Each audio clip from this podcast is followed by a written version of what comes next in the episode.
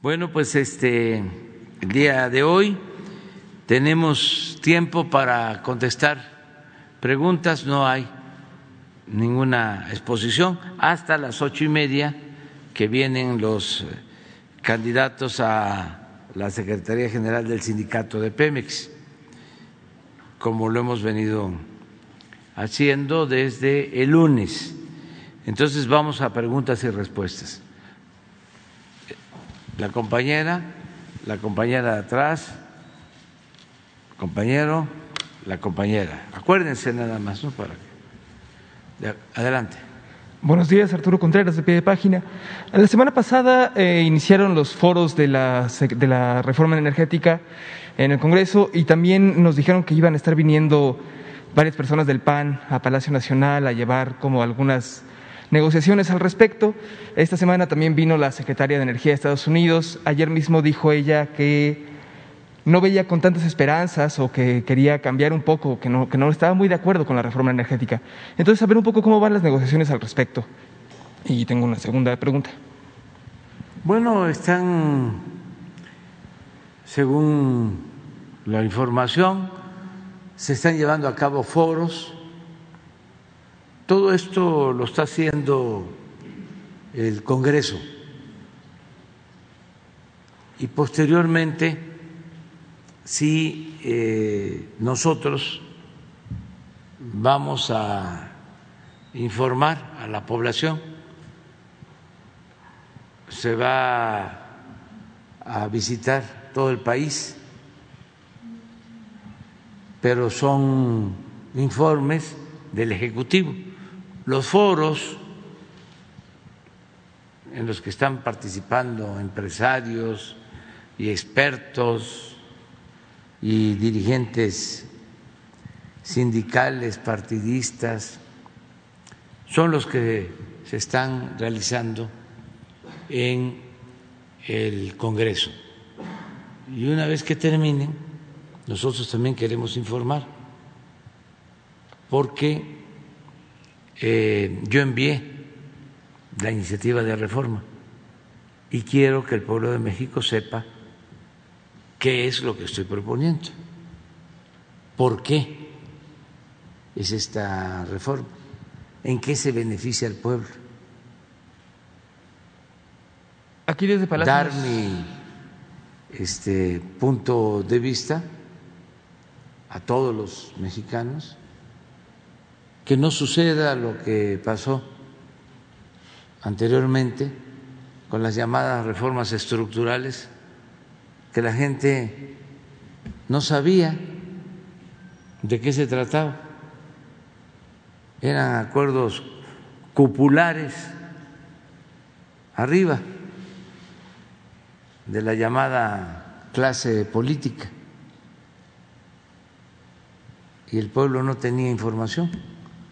Así aprobaron la reforma energética, la reforma educativa, la reforma fiscal. Y se perjudica al pueblo y se perjudica a la nación y es totalmente injusto, indebido que los ciudadanos no estén informados. Hay que garantizar el derecho a la información. Eso es lo que vamos a hacer. Pero ya inició el proceso de eh, diálogo, de debate en el Congreso. Y vamos también nosotros a hacer lo mismo en los estados. Quizá no pueda ir yo a todo el país, pero sí van a ir secretarios, secretarias a informar. Y van a venir aquí también para informar en qué consiste la iniciativa de ley, qué dicen los artículos, ¿Por qué se está proponiendo esta reforma. Desde luego ya se sabe en lo general que es para que no haya abusos, que se corrija el gran abuso que significa que los grandes eh, centros comerciales paguen menos por la luz que los hogares, que las familias, incluso que las grandes corporaciones comerciales paguen menos por la luz que los que tienen una tienda de abarrotes.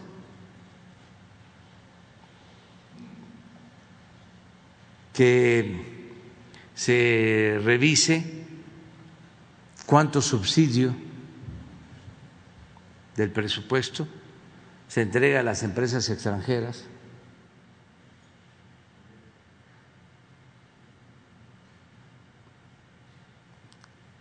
que se hable sobre la intención perversa de destruir a la Comisión Federal de Electricidad para que todo el mercado eléctrico quede en manos de las empresas, sobre todo extranjeras. La gente no sabe, por ejemplo,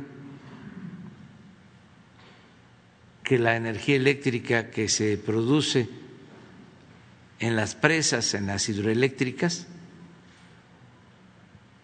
no se consideran con la ley vigente como energías limpias y por lo mismo no despachan esa energía. Cuando todos sabemos de que la energía que se produce con agua en las hidroeléctricas es energía limpia y barata, nada más que como esas hidroeléctricas pertenecen a la Comisión Federal de Electricidad, las castigan.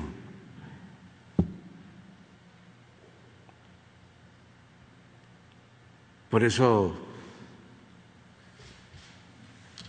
en Angostura, en Chicoacén, en Malpaso, en Peñitas, aunque hay seis turbinas, solo trabaja una o dos,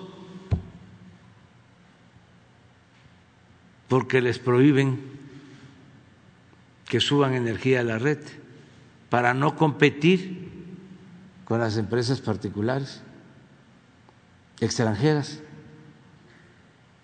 Entonces, todo esto, irlo exponiendo. Luego, el tema del litio que es importantísimo, porque es un mineral estratégico. ¿Cómo estará la situación del litio? Que una de estas dependencias que crearon los neoliberales corruptos, la llamada Comisión de Competencia Económica, que la crearon para proteger a las empresas y afianzar la privatización, acaba de autorizar que se lleve a cabo una operación donde una mina en Bacanora, Sonora, pase a ser propiedad del gobierno chino. Imagínense eso. Nosotros no queremos que el litio lo manejen potencias extranjeras. Ni de Estados Unidos, ni de China, ni de Rusia. El litio es de los mexicanos. Pero fíjense el nivel de perversidad que hay en todo esto. ¿Por qué crearon estos organismos supuestamente autónomos?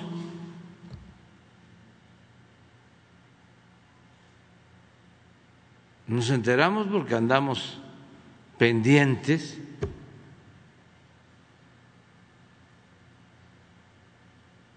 pero es lo que está de por medio, son los bienes de la nación.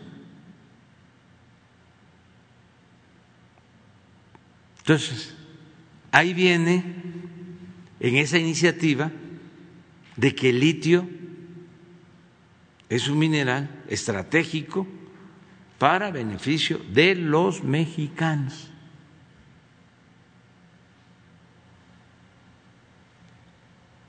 Y eso la gente este pues no lo conoce bien. Hay que explicar para qué se usa el litio, por qué es tan estratégico en la industrialización del futuro. Para la transición energética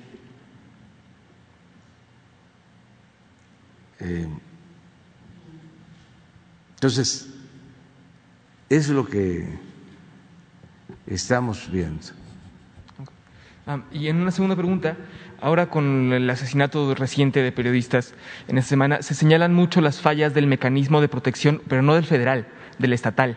¿No? Muchos de los casos que llegan al mecanismo federal de protección a periodistas se, se llevan a los mecanismos estatales porque el federal no tiene la capacidad.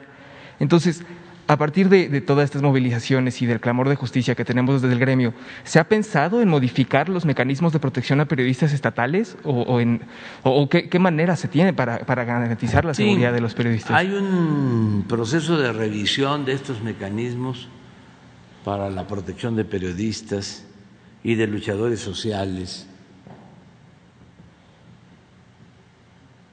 está a cargo de Alejandro Encinas, subsecretario de Gobernación, y se va a buscar también eh, acuerdos con los gobiernos estatales para profundizar en este tema tan importante, el de dar la protección a periodistas. Ayer, por el mecanismo de protección, se evitó el asesinato de un periodista en Oaxaca. Y estamos trabajando en eso. Y estoy seguro que vamos a, lograr mejorar todo lo que es la protección a los periodistas.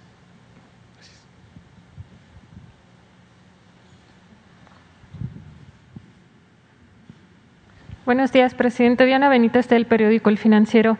Eh, en días pasados, un juez eh, ordenó a la Fiscalía General de la República abrir una investigación contra el subsecretario Hugo López Gatel eh, por homicidio, por omisión en el manejo de la epidemia. ¿Cómo responderá el Gobierno y su opinión al respecto, por favor? Pues de apoyo a Hugo López Gatel, creo que no solo es una injusticia, sino es una actuación de mala fe, diría de odio. Eh, no se toma en cuenta que eh, los servicios prestados a la sociedad por el doctor Hugo López Gatel han sido excepcionales. Es un profesional de primer orden, serio, eh, es una eh, dicha el que contemos en una circunstancia tan difícil con un profesional con tanto conocimiento sobre la materia. Es de los mejores especialistas en pandemias del mundo. Ahora que nos invitaron a la Casa Blanca y en la agenda viva el tema del COVID, no dudé en invitar a Hugo López Gatel. Es una autoridad y es una gente decente, un hombre honesto, un auténtico servidor público. Pero es tanta la descomposición, la inmoralidad de los conservadores. Y como no les han resultado sus pronósticos de desastre, y eh, avanzando, hemos ido avanzando, enfrentando la pandemia y no con malos resultados. Si lo vemos en el concierto de las naciones, pues están obnubilados, o sea, es una cosa irracional por completo.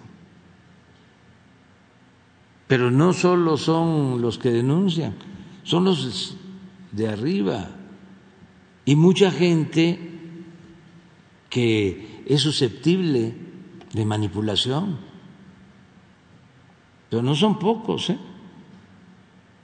son millones.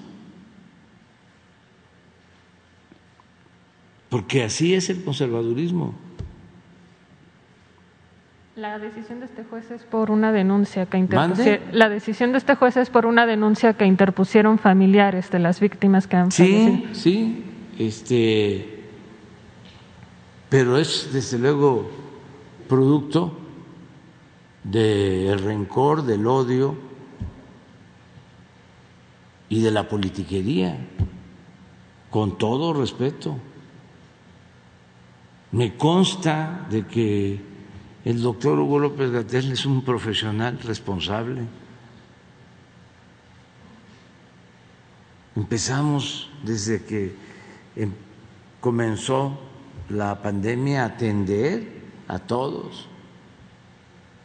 Imagínense lo que fue eh, levantar un sistema de salud que estaba en el suelo, caracterizado por la corrupción porque se han dedicado a saquear, se robaban hasta el dinero de las medicinas, las adulteraban.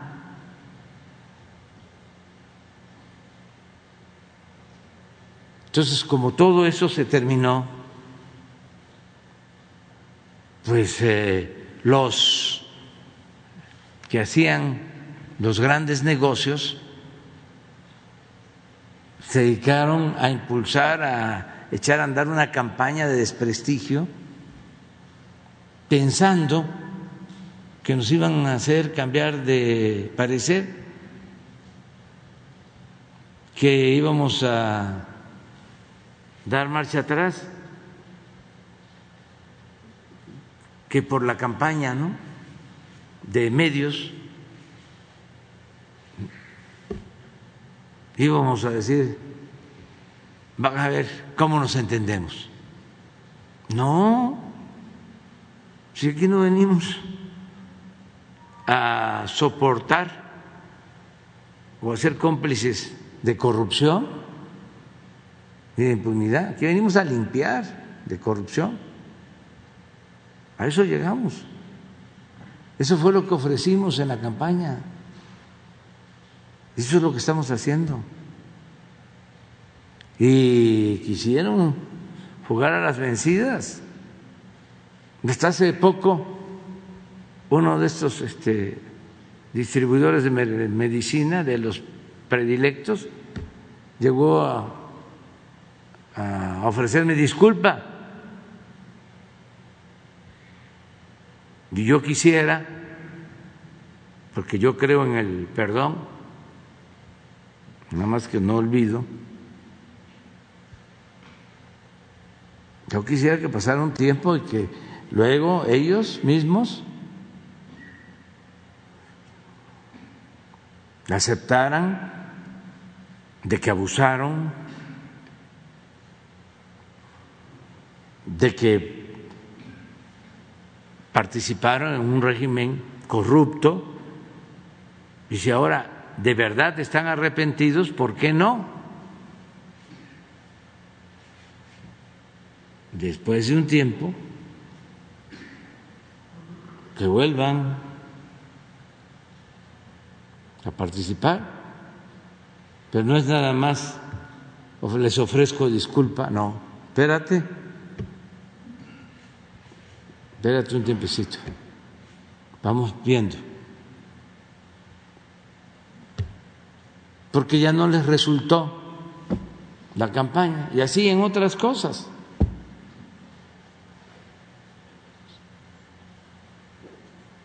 Si uno está convencido de sus ideales, de sus principios, no uno a andar dando bandazos, tiene uno que mantenerse. Entonces, por eso ya este, la denuncia contra este, el doctor Hugo López Gatel tiene todo nuestro apoyo ¿Se apelaría entonces esta... ¿Mande? ¿Se buscaría apelar esta decisión por parte de la Secretaría de Sí, este, se le va a dar todo el apoyo eh, jurídico y se van a presentar todos los argumentos, pero también el apoyo político y moral. no es nada más de que hay eh, el doctor Hugo, ¿no? es eh, la defensa de un compañero, de un responsable de la política contra el COVID. Y ahí están los resultados. ¿Queremos ver los resultados? Vamos a verlos de nuevo. Lo que no les gusta. A ver, tres láminas. ¿Por qué resolvimos de que esta variante no fuese tan dañina? Porque avanzamos en la vacunación. Está demostrado que el que está vacunado una, dos veces y tiene vacuna de refuerzo, no se hospitaliza. Está demostrado. ¿Quiénes están hospitalizando?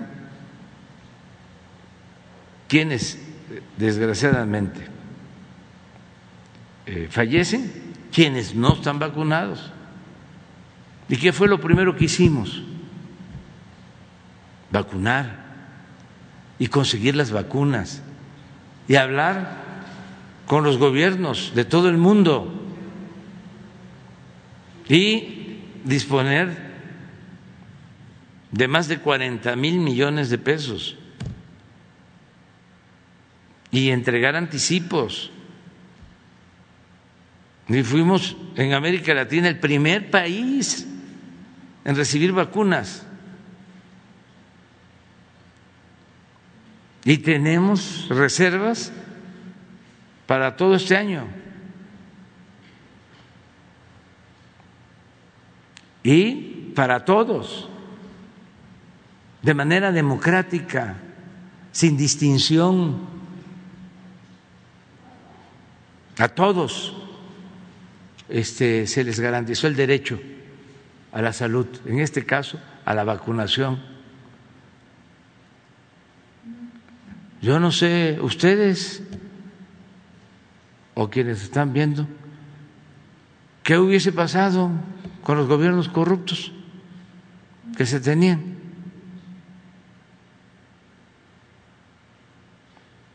Si están hasta queriendo cobrar las pruebas.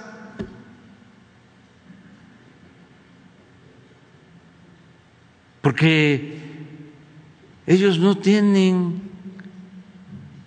convicciones en favor de la gente, del pueblo, no quieren al pueblo, no le tienen amor al pueblo. Ellos lo que les interesa es el dinero, ese es su Dios y lo material. Y el que les vaya bien a ellos son individualistas, egoístas e hipócritas y también muy corruptos, muy rateros. Entonces, no tienen la lámina de en qué lugar estamos en el mundo en vacunas. Bueno, decirles que tenemos una reserva en México de alrededor de 30 millones de dosis. Tenemos ya fábricas para envase de vacunas. Aquí hay algo también que no debemos de olvidar, la importancia de tener una vacuna el que se haya hecho esta vacuna en un año. Fue una bendición. ¿Saben cuánto llevó tener una vacuna para la viruela? 300 años. tres siglos. Y por eso, cuando llegaron los europeos, invadieron México y trajeron la viruela, pues teníamos 14, 16 millones de habitantes ya para la independencia, después de tres siglos, la población de México era de la mitad. Y apenas cuando se inicia el movimiento de independencia, aparece la vacuna de la viruela. Que hablan siempre de civilización, pero imagínense ¿Qué es la esencia de la civilización? Pues el ser humano. Y si teníamos 14 millones de habitantes y en tres siglos de dominación colonial se redujo la población a 7 millones, ¿dónde está el avance civilizatorio? Que porque sí tenemos templos y hubo universidades, sí, sí, sí, sí ¿Y la gente? ¿Del ser humano? La diferencia ahora, nuestra pandemia, en un año, una vacuna, eso lo tenemos que reconocer a los científicos.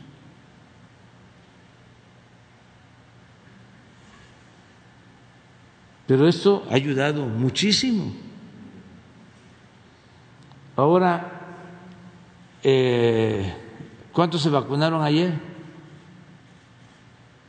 ¿Qué es lo que nos importa? Porque está demostrado, y voy a volver a poner la gráfica, mire, 887 mil personas. Y esto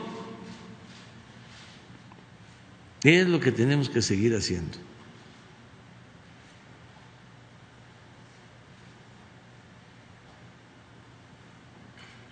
Pero ya parece que el reforma o el universal van a hacer un análisis así. No, es contra Hugo. Porque es un periodismo faccioso.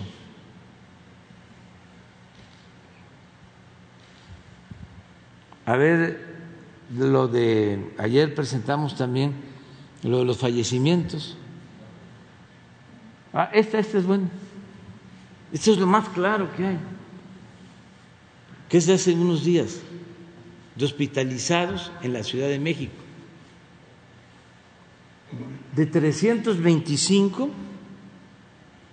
hospitalizados, 254 no vacunados.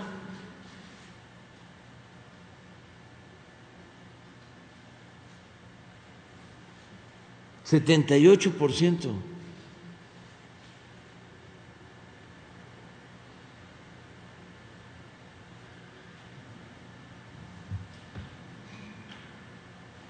Y los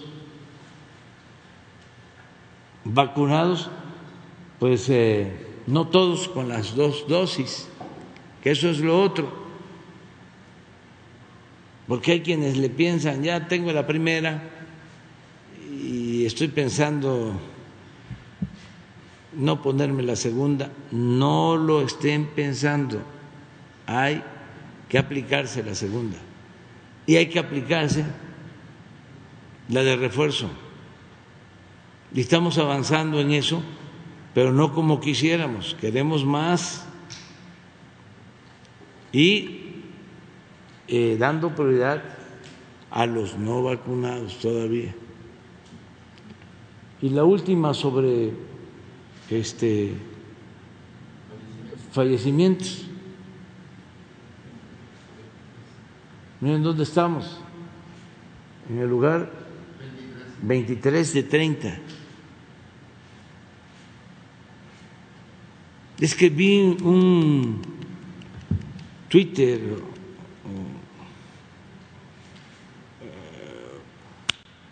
en donde hablaban de 700 mil muertos.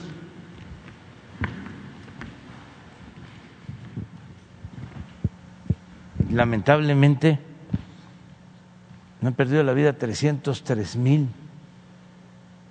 Pero ese Twitter que vi lo retuitea o lo proyecta Krause. Entonces, ¿de dónde saca la información?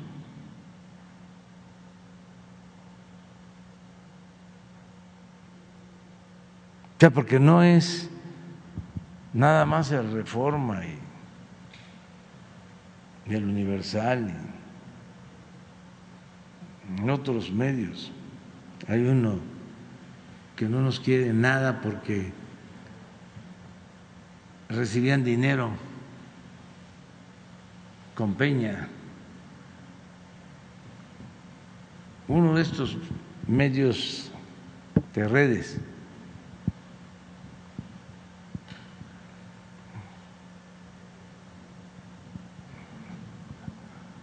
Hay uno que se llama Sin embargo, pero hay ese Ahí está. ¿Eh? También ese, no, ese está todavía, este,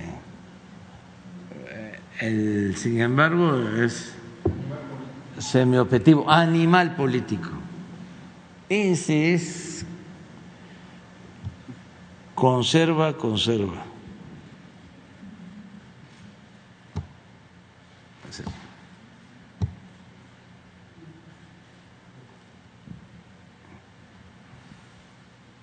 Y que no se ofendan, ¿eh? que yo aguanto. Ayer fui a caminar porque me recomendaron los médicos y ahí van a tomarme fotos y llevan cámaras. Toda una invasión a mi poca, escasa intimidad.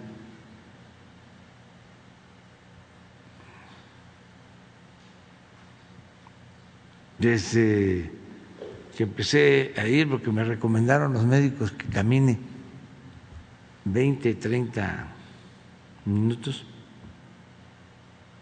que vaya yo fortaleciéndome. Allá en el campo donde voy, se subieron a un edificio, un banco, y desde allá me estaban tomando. Y era con teléfono de restos convencionales. Pero ayer, desde que salí,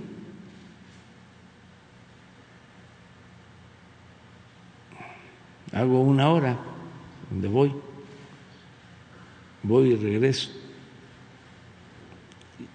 Ya eran cámaras.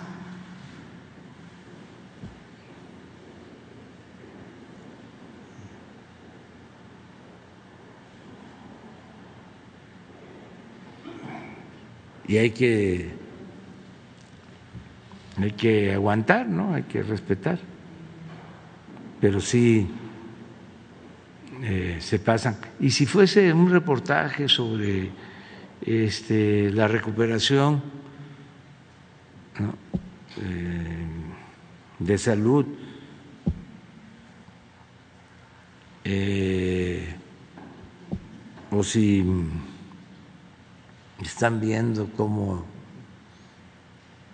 voy avanzando para salir adelante.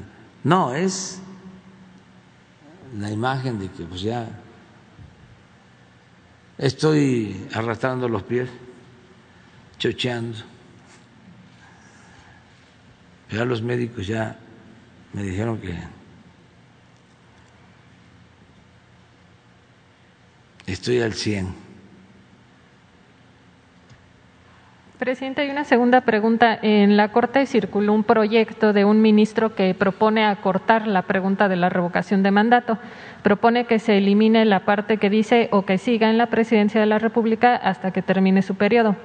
¿Considera que este ministro pues busca evitar que sea una ratificación? Él argumentaba que pues esta parte de la pregunta desnaturaliza el, el ejercicio que es una revocación como tal. Sí, es un asunto yo diría de forma, no de fondo. ¿Cuál es el fondo? ¿Qué es lo que interesa? Es preguntarle a la gente, ¿quieres que continúe el presidente o que renuncie? Eso es todo.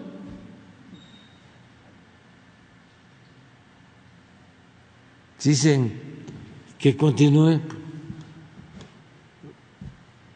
sí o no. Es como se dice ya por mi tierra, ¿vas a querer o no vas a querer?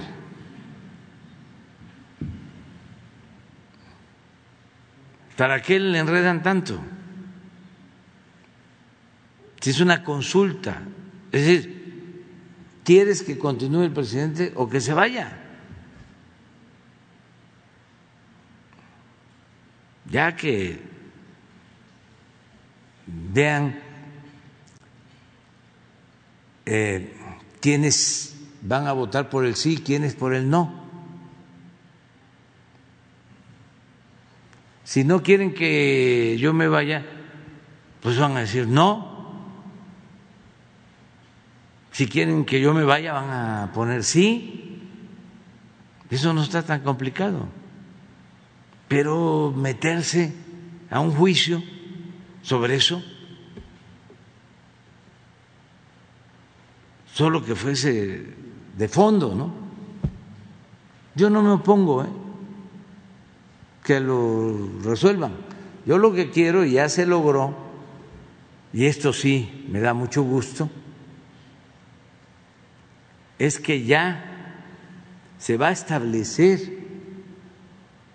el método de la revocación del mandato. que esto es único, porque desde hace más de 20 años, de manera demagógica, partidos políticos hablando del referéndum, del plebiscito, de la consulta popular, de la revocación del mandato. Haga una revisión de eh, los programas de acción de la declaración de principios de los partidos. Ahí van a encontrar todos. Y en las campañas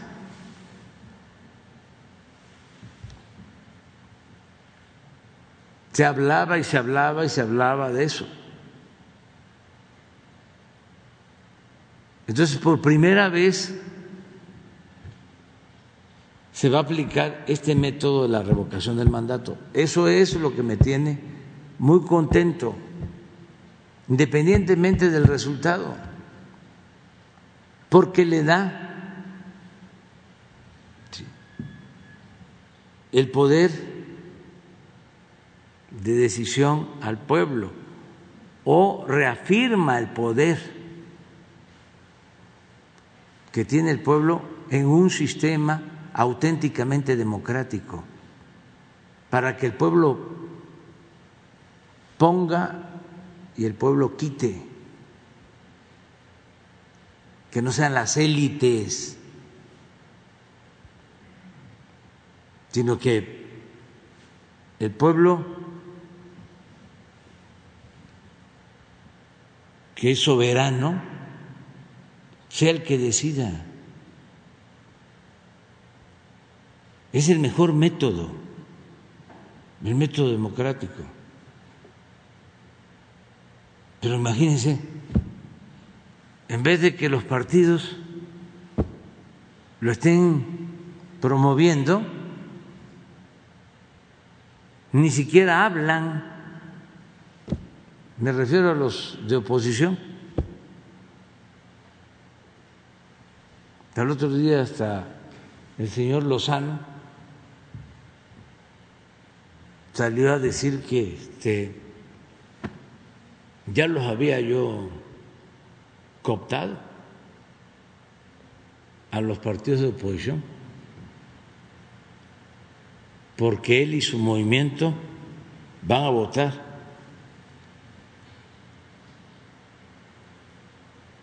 para que yo no continúe.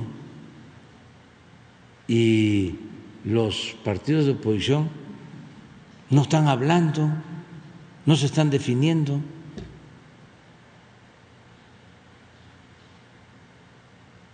Hay este, muchas interpretaciones. ¿Por qué no están actuando? Algunos dicen, es que se va a fortalecer porque va a ganar. y que un demócrata está pensando que va a ganar siempre.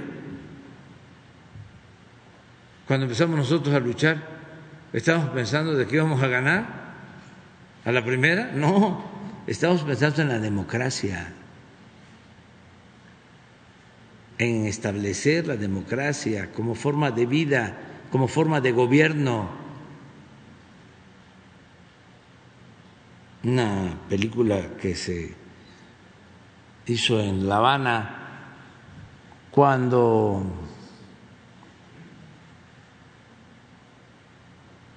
eh, triunfa la revolución, ya en los últimos días, triunfa la revolución cubana y todavía están los casinos.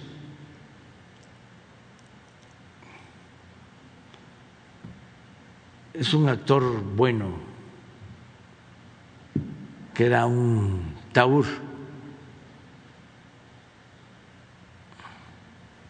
Así como de las novelas de Dostoyevsky. Hay una que se llama El Taur. Redford. Sí, es buenísima la película porque está la revolución, ya están entrando los revolucionarios a La Habana y él está este con gentes de no muy buena reputación jugando. Y entre ellos al parecer un político. Y dice este el Taur porque pierde. Habana. Pierde y dice tiene una frase Dice, la diferencia entre ustedes, los políticos, y nosotros, los jugadores de póker, es que ustedes quieren ganar siempre. En el póker se tiene que perder para después ganar. Entonces, estos demócratas los que no lo son, quieren ir siempre, ¿no? A la segura es como cuando me encuentro gente que está en los procesos políticos o quiere ser político o está iniciando sobre todo para los jóvenes que son candidatos, dice, yo no estoy eh, preparado, no estoy acostumbrado, no acepto perder. Yo estoy acostumbrado a ganar. O sea, porque supuestamente esa es la mentalidad que debe de prevalecer. No, hay que poner por delante el ideal, el principio superior. Y aunque lleve tiempo, hay que ir hacia allá, hacia esa utopía. No es ganar o perder. Entonces, ellos no quieren participar. Lo otro es que no quieren que quede establecido el sistema, porque son muy antidemocráticos. Ellos quisieran que la política siguiera siendo asunto de los políticos. ¿Cómo dejarle la decisión al pueblo. Esto es un asunto también de fondo para conseguir el voto directo en México llevó muchísimo tiempo. Hasta los liberales más avanzados no estaban de acuerdo en el voto universal. Esto se lo debemos a Madero, del voto directo del ciudadano.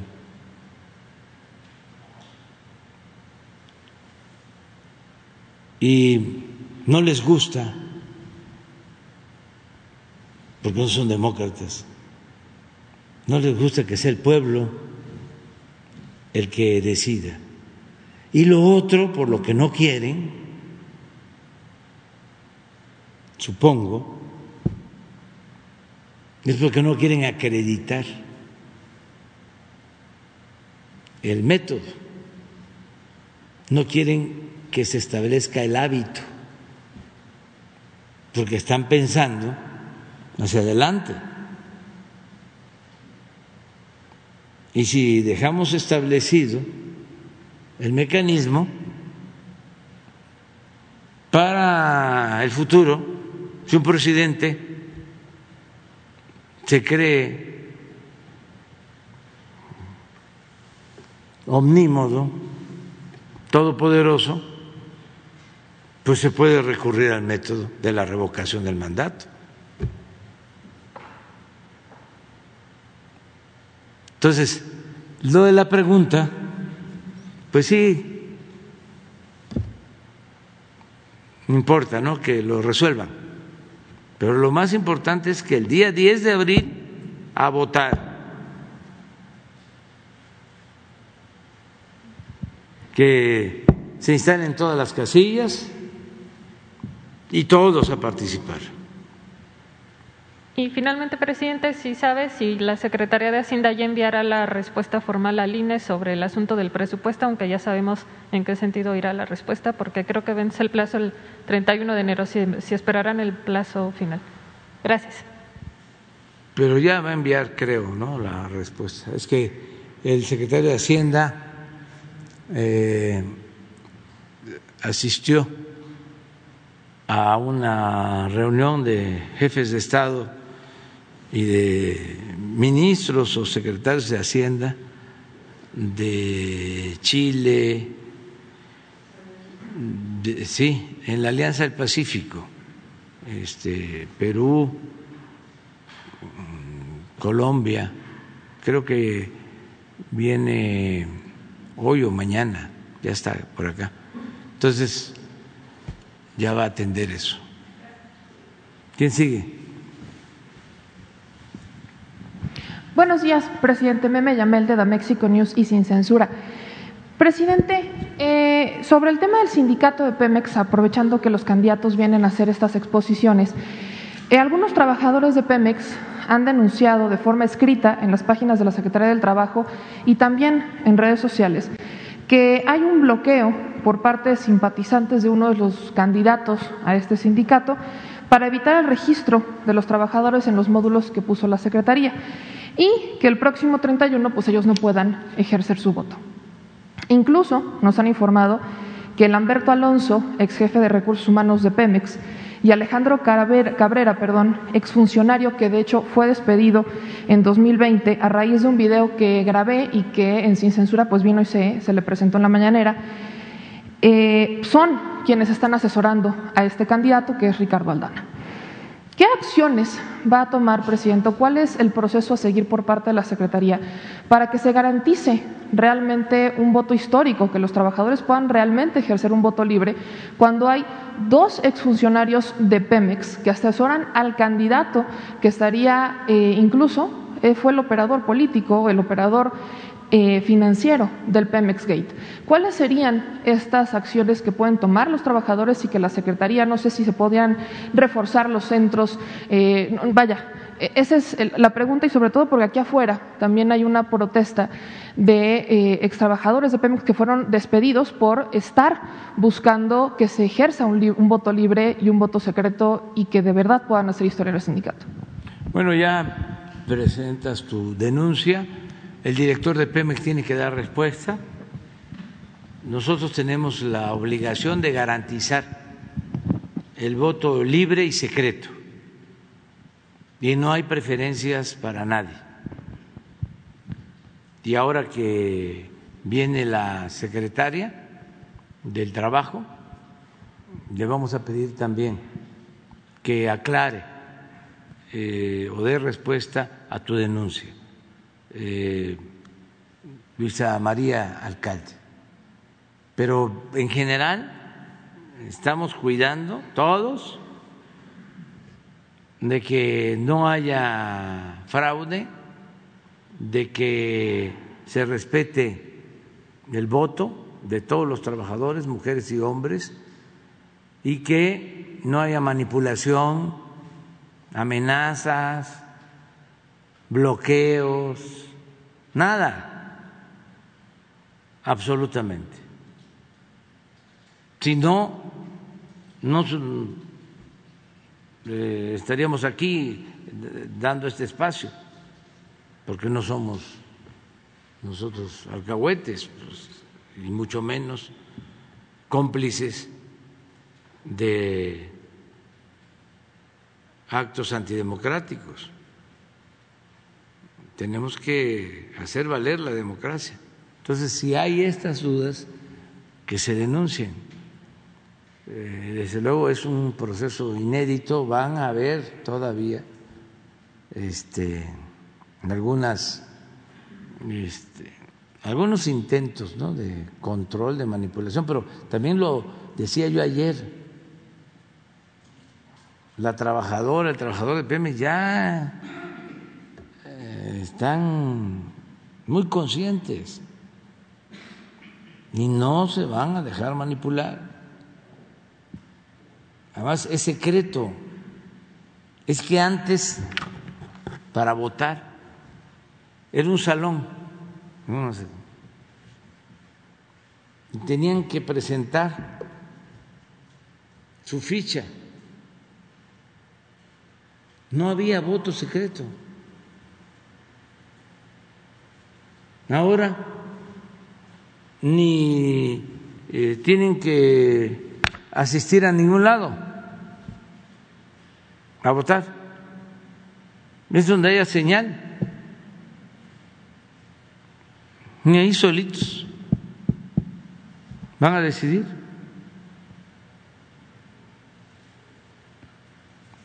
Ese es el procedimiento nuevo.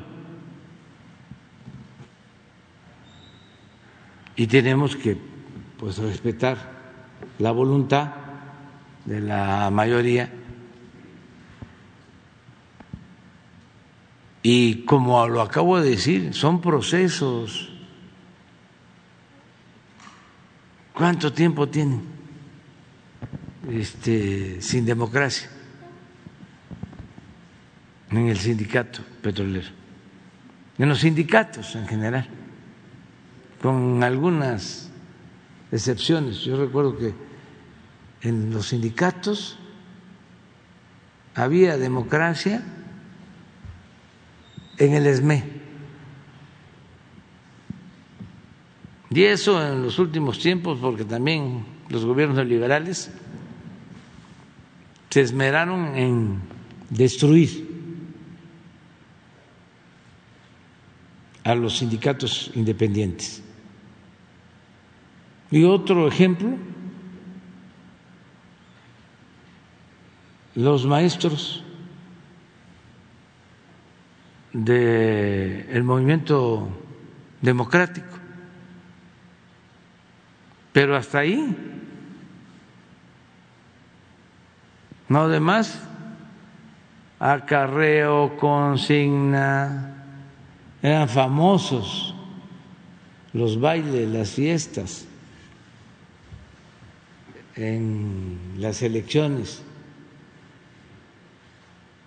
de hace algunos años en el sindicato petrolero. Casi era mano alzada, están de acuerdo con el compañero, la compañera, sí. Ya la gente lo que quería, la mayoría desgraciadamente, era el espectáculo, la música y Ahora no. Ahora la gente ya está, los trabajadores, están muy interesados en que tengan auténticos representantes. Y para eso fue la reforma laboral. Y va a llevar su tiempo. Lleva su tiempo. Cuando yo fui candidato la primera vez a gobernador en Tabasco, no tenía yo pensado que podíamos ganar. Nada más que ahí se dio un fenómeno interesante. No habían partidos, eran cuatro, pero de los cuatro, la verdad, no se hacía uno. Y en aquellos tiempos control absoluto. Y sin tradición democrática. Hasta se pensaba que era ilegal ser candidato opositor,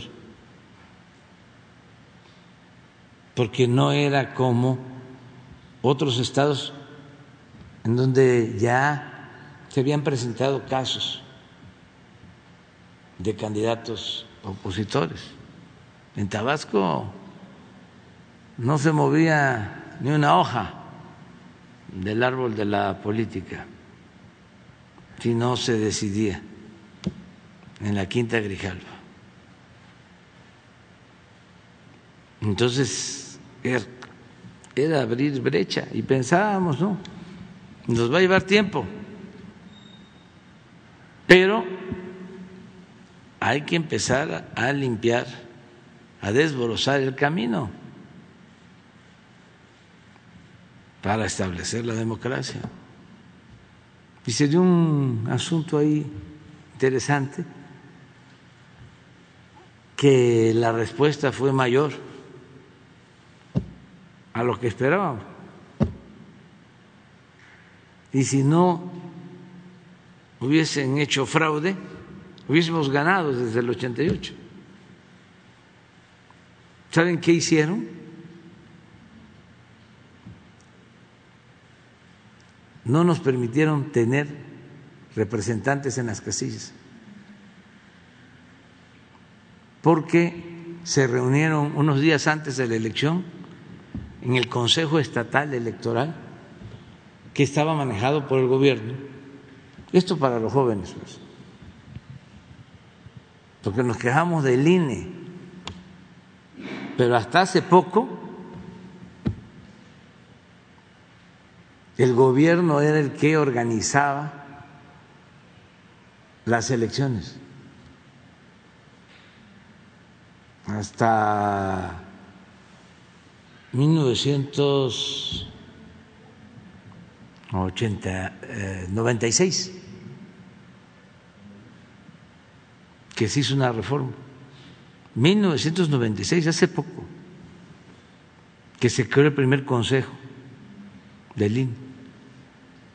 En 1996, ni pagando podíamos salir en la televisión. O sea, podía salir eh, un anuncio de Sabrita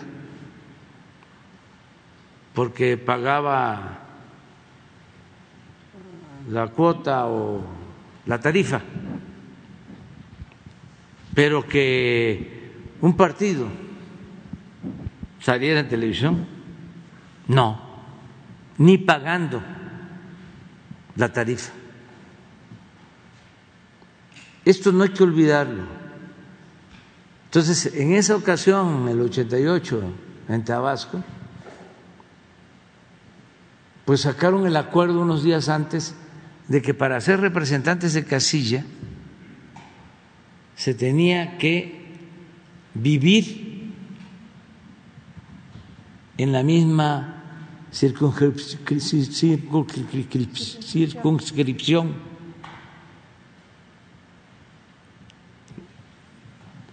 O sea, pertenecer a donde se iba a instalar la casilla para poder ser representante. Y la carta de residencia, de que ahí vivía uno, la tenía que extender el presidente municipal. Entonces, pues no nos dieron ninguna carta de residencia. Y por lo mismo no hubo representantes de Casís. Y pues rellenaron las urnas, hicieron lo que quisieron. Fíjense qué interesante cuánto atraso de México en materia de democracia que casi al mismo tiempo, en el 88, esta elección que les digo fue en noviembre, Pinochet, pensando de que iba a ganar, permitió una consulta en Chile para que los chilenos decidieran si seguía la dictadura o se convocaba a elecciones. Y permitió a los opositores tener representantes en las casillas. Y el resultado es que la gente de Chile dijo, fuera la dictadura, queremos la democracia. y a partir de ahí se hizo la primera elección democrática después del golpe de Estado en Chile. Pero, ¿cómo allá sí se le permitió con Pinochet que eh, hubieran representantes de la oposición en las casillas? Y aquí, no. Entonces son procesos. Entonces, ¿por qué hablo de esto? Para que no se desanimen. Hay que seguir luchando, independientemente del resultado. Y ojalá, ojalá, este, voten bien, eh, que se este, informen más, no solo lo que aquí se está diciendo,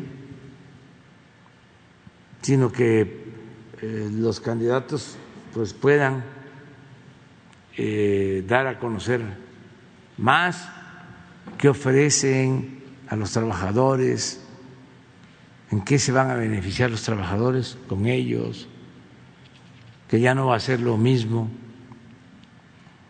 de siempre, de lo que existía. Y que cuenten también, yo le decía a Jesús, que ojalá y mañana, que ya terminan las este, exposiciones, en la página del gobierno ya están las exposiciones, ¿no? De los que han mm, sí, participado, pero que se difunda en donde pueden verlas los que no llegaron a, ver las comparecencias para que las analicen. ¿Están diciendo de dónde son y todo los candidatos? Ah, bueno, sí. Que tengan la información.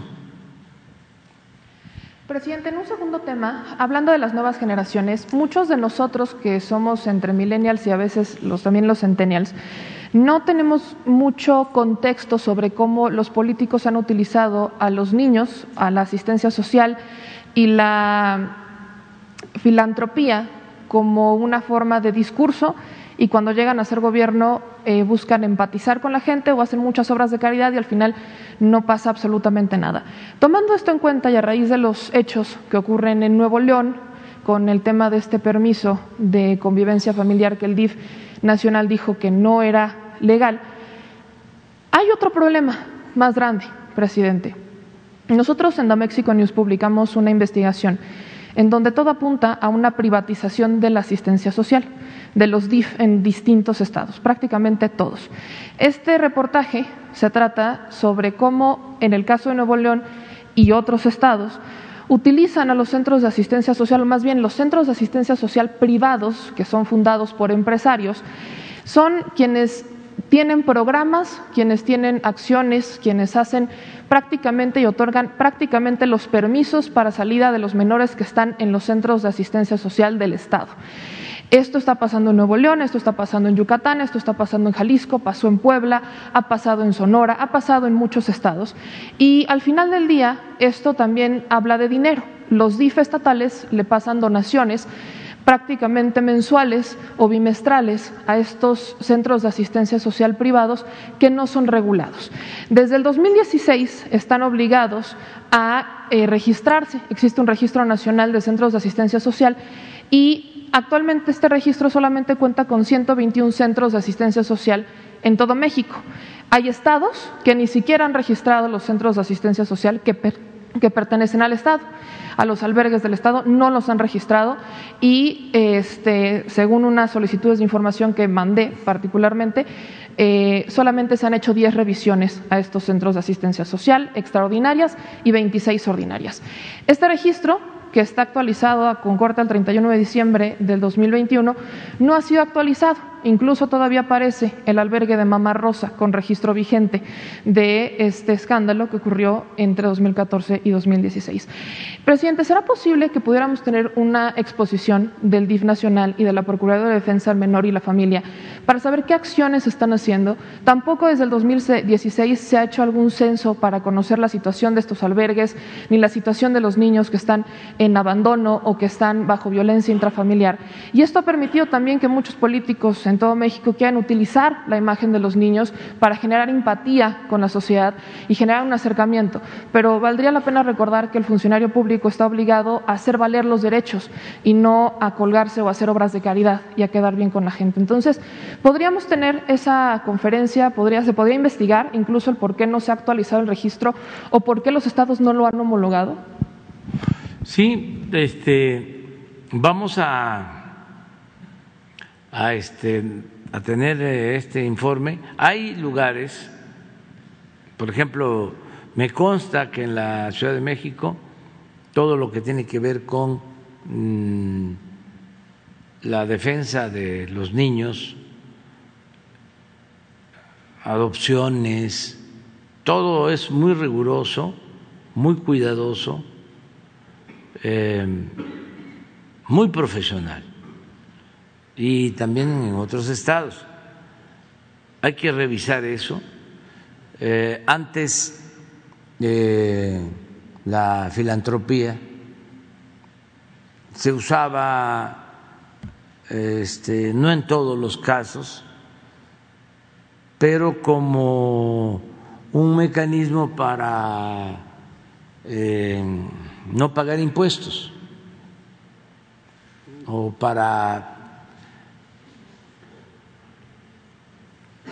presumir con sombrero ajeno, ¿no? empresas que tenían fundaciones para el cuidado de niños porque eran eh, deducibles de impuestos.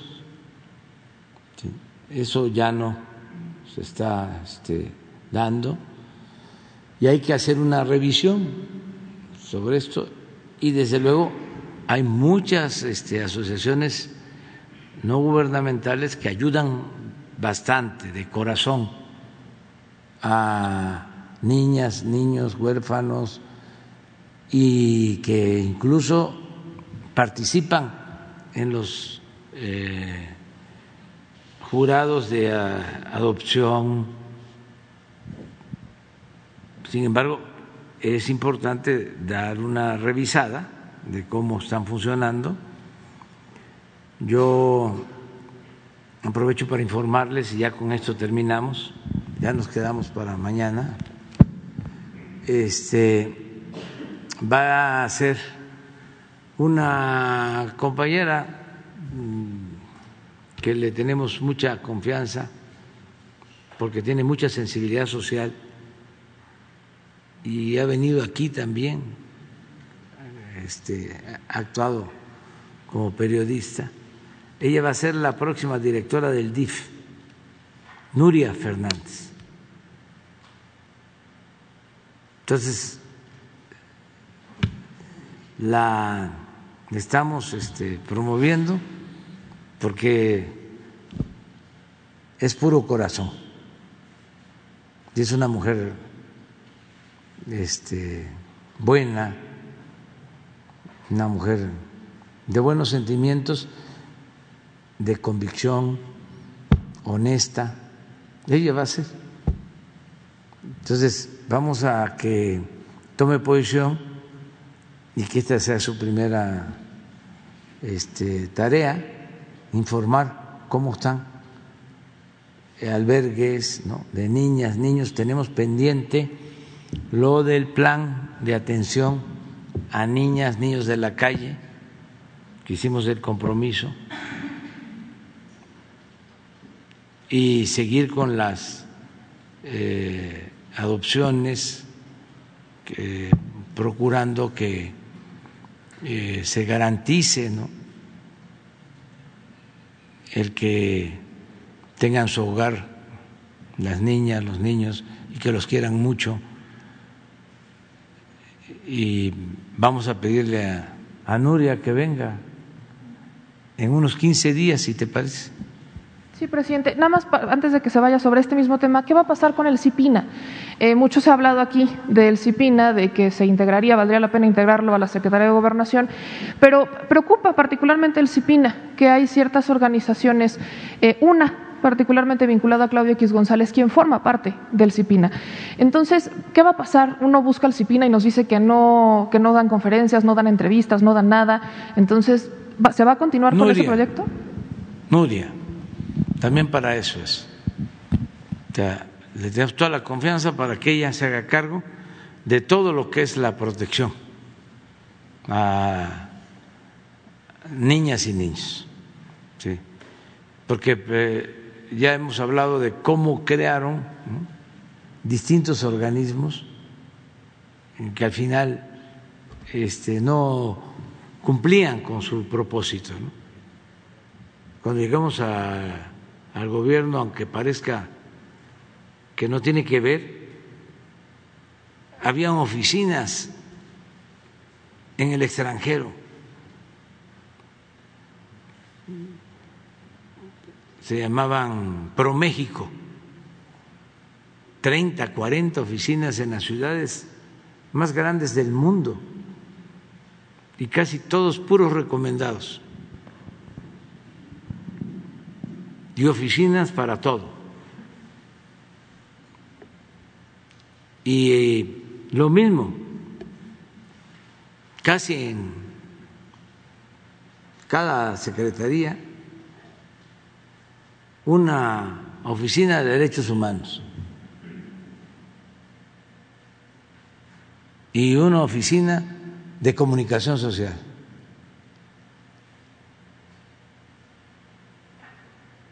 Y muchas eh, duplicidades.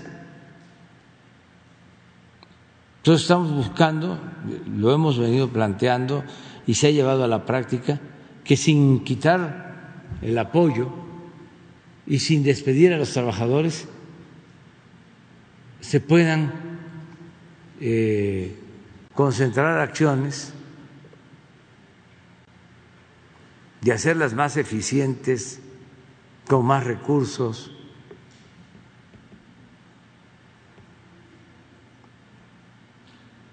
Y eso es lo que se está haciendo. Bueno, pues ya vamos a invitar a los candidatos. Si pueden pasar.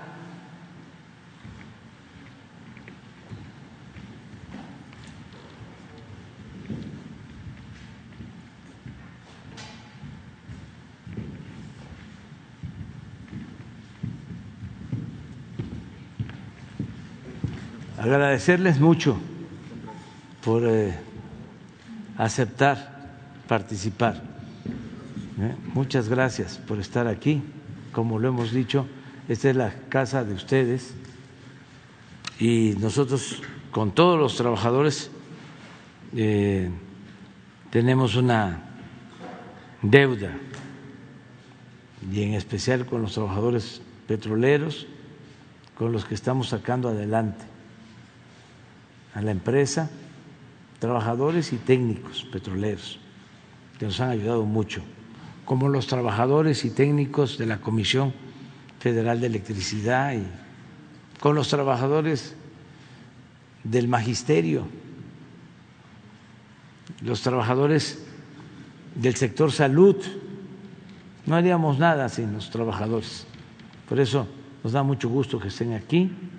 Este, ya conocen cuál es eh, la mecánica, el procedimiento.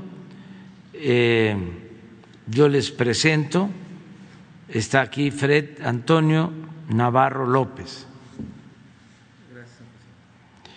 Jesús Ortega Ramírez.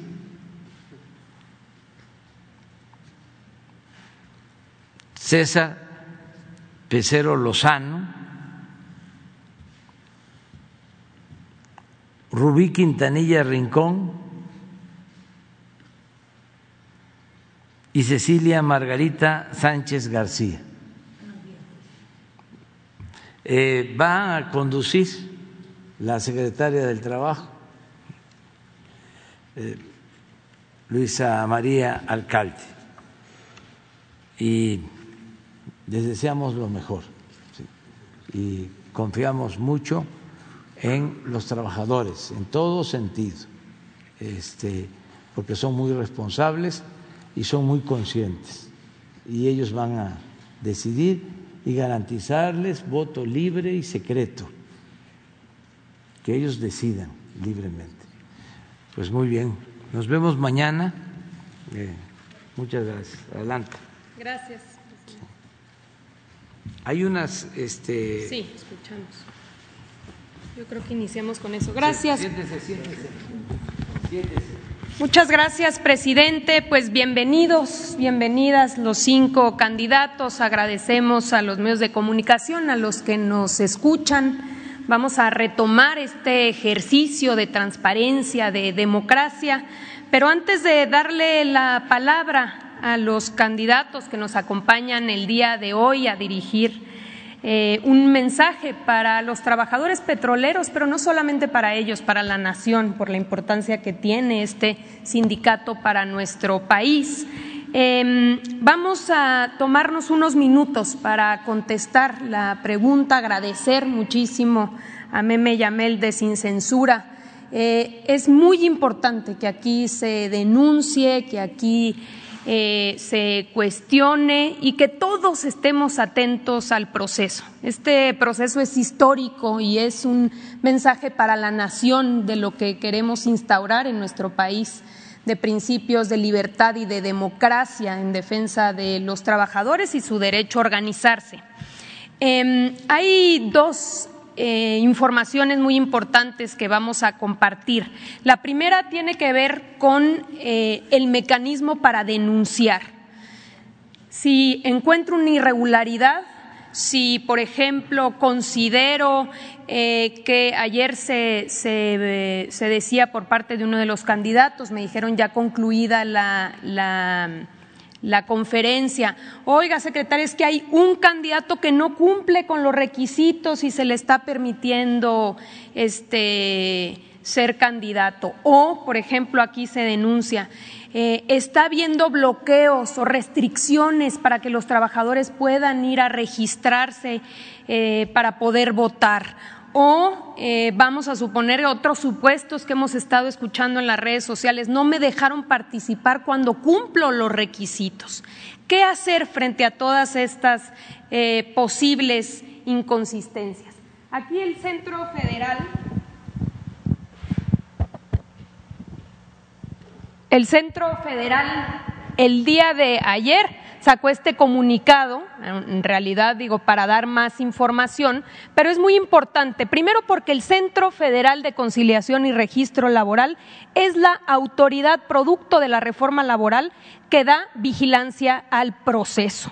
Si hay quejas, si hay denuncias, aquí está el correo electrónico para poder presentar cualquier tipo de inconformidad.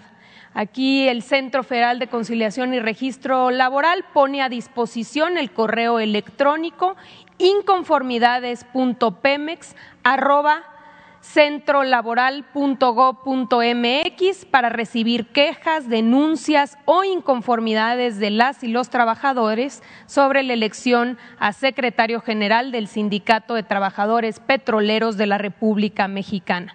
Al corte del día de ayer se nos informó que se habían recibido 22 denuncias.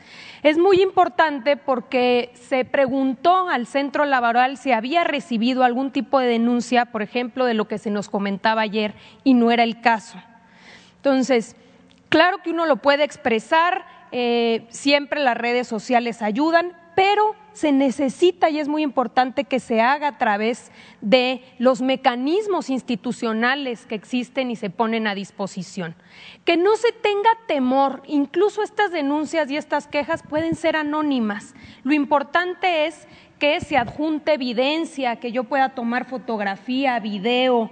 ¿Qué pasa, por ejemplo, el día de la elección? Si de repente empiezo a identificar que se está convocando a los trabajadores a un, este, a un auditorio, que empiezo a haber irregularidades, hay que ayudar a este, eh, juntar la evidencia y que se tenga la certeza de que esta autoridad es confiable y que todas esas denuncias y quejas tendrán que ser evaluadas. Entonces, este es el primer elemento importante, que se conozca, que se sepa, que se dé a conocer, que todos protejamos este proceso. El segundo tema que también aquí Meme Yamel eh, planteaba tiene que ver con eh, la posibilidad de que esté existiendo esta práctica en algunas secciones, en algunos centros de trabajo, que no se le permita a los trabajadores registrarse. Primero que nada, de una vez hacer un llamado por parte de la autoridad laboral para eh, dejar claro que esto es ilegal, esto es contrario a los principios eh, que garantizan la libertad. Todos los trabajadores tienen derecho a votar, de acreditarse, porque no hay juicios sumarios, esto tendría que acreditarse, pero de llegarse a acreditar, la autoridad laboral puede llegar a sancionar a estos, ya se trataran líderes sindicales o trabajadores de petróleos mexicanos, por estar afectando derechos fundamentales de los trabajadores. Entonces, lo primero es hacer ese llamado. Eso no se puede. Se tiene que garantizar que los trabajadores puedan acudir al registro para tener eh, el día de la elección el mecanismo de voto. ¿Por qué es muy importante el registro? Porque durante este proceso de registro los trabajadores dan su teléfono y su correo electrónico a través del cual el día de la elección van a recibir el mecanismo o la liga y eh, la contraseña para poder votar.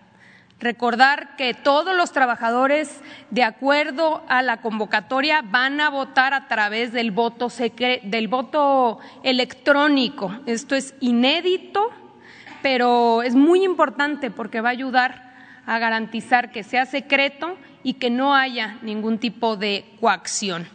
Entonces es muy importante el registro, el registro concluye el día sábado y aquí se puso a disposición por parte del sindicato y también la Secretaría acompaña eh, este registro dos teléfonos. Si yo identifico que no lo puedo hacer de manera presencial, lo puedo hacer vía telefónica el registro. 55 23 94 11 29 y también el teléfono 55 41 34 25 47. En un horario de 9 de la mañana a 4 de la tarde, insistimos hasta el día sábado.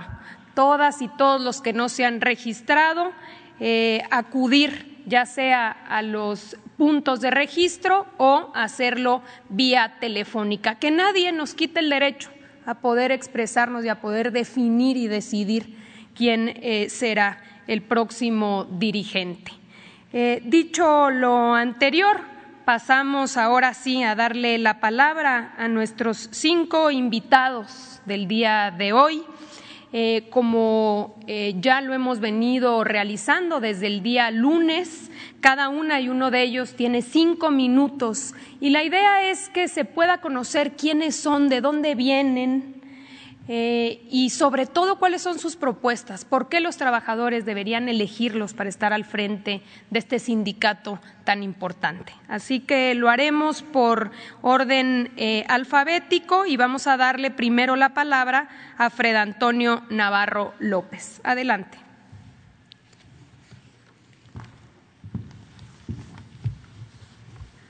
Buenos días. Buenos días, secretaria. Este, gracias por el espacio a nuestro señor presidente. Mi nombre es Fred Antonio Navarro López, vengo de la sección 35 de Tula Hidalgo. El por qué querer ser o por qué buscar ser secretario general del Sindicato de Trabajadores Petroleros de la República Mexicana, por el, por el hartazgo que existe entre el gremio petrolero, de tanto acoso, de tanta represión que existe dentro del sindicato. Muchos de mis compañeros nos han buscado ahorita porque sabíamos que íbamos a estar aquí ante todos ustedes. Y sí, precisamente porque hemos, hemos sufrido todos los trabajadores petroleros siempre acoso de los exfuncionarios o funcionarios sindicales actuales. Creemos que podemos rescatar nuestro sindicato. Creemos ahorita que gracias al nuevo gobierno que ha venido apoyando la reforma y que podemos ahorita nosotros apoyar para rescatar nuestro sindicato. Compañeros y compañeras petroleros de la República Mexicana, ya no queremos más funcionarios creídos, altaneros, prepotentes, déspotas, ineficientes, acosadores, represores, arrogantes, dirigiendo nuestro sindicato. Creo que llegó el momento de que realmente como trabajadores petroleros nos unamos y también como candidatos, que realmente todos los candidatos que estamos aquí busquemos la unidad para rescatar nuestro sindicato. Los verdaderos trabajadores que a diario estamos dentro de los centros de trabajo, arriesgando nuestras vidas y dando todo para sacar adelante a nuestra empresa. Los que estamos comprometidos con nuestro presidente, los que estamos comprometidos con nuestra empresa y con nuestro México. Es por eso que el día de hoy estamos aquí, para informarles a todos ustedes que lo que hemos venido haciendo nosotros durante todo este tiempo es precisamente buscar la unidad entre todos los candidatos y todos los aspirantes para rescatar nuestro sindicato, sin ambiciones, sin, beneficios propios. Por eso, de verdad, compañeros, lo único que queremos nosotros es buscar la unidad entre todos los trabajadores petroleros y los candidatos. El día de mañana, si Fred Navarro llega a dirigir el sindicato petrolero, que sabemos que así va a ser, trabajaremos de la mano y también haremos que nuestra empresa, la Dirección General de Petróleos Mexicanos, el jurídico y la Secretaría de Trabajo, nos ayude a revisar todos los despidos injustificados, las rescisiones de contrato y las jubilaciones también prematuras por acoso y represión sindical. Es muy importante porque yo soy un vivo ejemplo de eso, que por pensar diferente que los actuales funcionarios sindicales nos hagan a un lado y que violente nuestros derechos. El acabar con el acoso hacia nuestras compañeras, el acabar con todo, todas las injusticias que ha habido en nuestro sindicato. El día de mañana, primero Dios, tendremos un sindicato de puertas abiertas, en el cual vele por los derechos realmente de los trabajadores petroleros. Necesitamos tener un sindicato transparente y libre de corrupción, para que así saquemos adelante a México. Tendremos un sindicato también de campo y no un sindicato de oficina donde nuestros funcionarios sindicales estén masticando nada más el chicle, como siempre lo hemos visto, y jugando en las computadoras. Llegó el momento de que realmente el funcionario sindical y los secretarios generales estén en el área escuchando las necesidades de viva voz de los trabajadores petroleros. Y se los digo yo porque yo soy un obrero en la refinería de Tula, que a diario estamos escuchando y viviendo las necesidades y las carencias de nuestra empresa. Me ha tocado ver y estar trabajando y ver cómo se muere un compañero al lado de mí cuando explota alguna bomba o algún, algún cambiador de calor dentro de nuestras refinerías. Es triste, es triste ver tantas necesidades que tenemos en la refinería. Es triste ver que hay muchas carencias, pero ahorita en, la, actualidad todos culpan a nuestro gobierno actual y no es cierto. Todas las carencias que hay dentro del sector petrolero ha sido gracias a los gobiernos anteriores. Si al día de hoy no hubiera llegado un presidente que pensara diferente y que hasta ahorita es cuando hemos visto realmente que han invertido en petróleos mexicanos, Anteriormente en Petróleos Mexicanos nosotros como obreros teníamos que ir a recoger chatarra para reparar las líneas, las bombas. Ahorita que llega un presidente es cuando realmente vemos que están invirtiendo en petróleos mexicanos. Durante muchos años hubo mucha corrupción en Pemex. Pero bueno, nuestra idea simplemente es ser alguien diferente en el Sindicato de Petróleos Mexicanos y acabar con toda la corrupción que existe en Pemex. Nuestro presidente está barriendo las escaleras de arriba para abajo. El día de mañana nosotros le ayudaremos y estaremos atrás de él trapeando para acabar con toda la corrupción, igual las escaleras de arriba para abajo. Muchas gracias. Agradecemos a Fred Antonio Navarro López y ahora es el turno de Jesús eh, Ortega Ramírez. Adelante.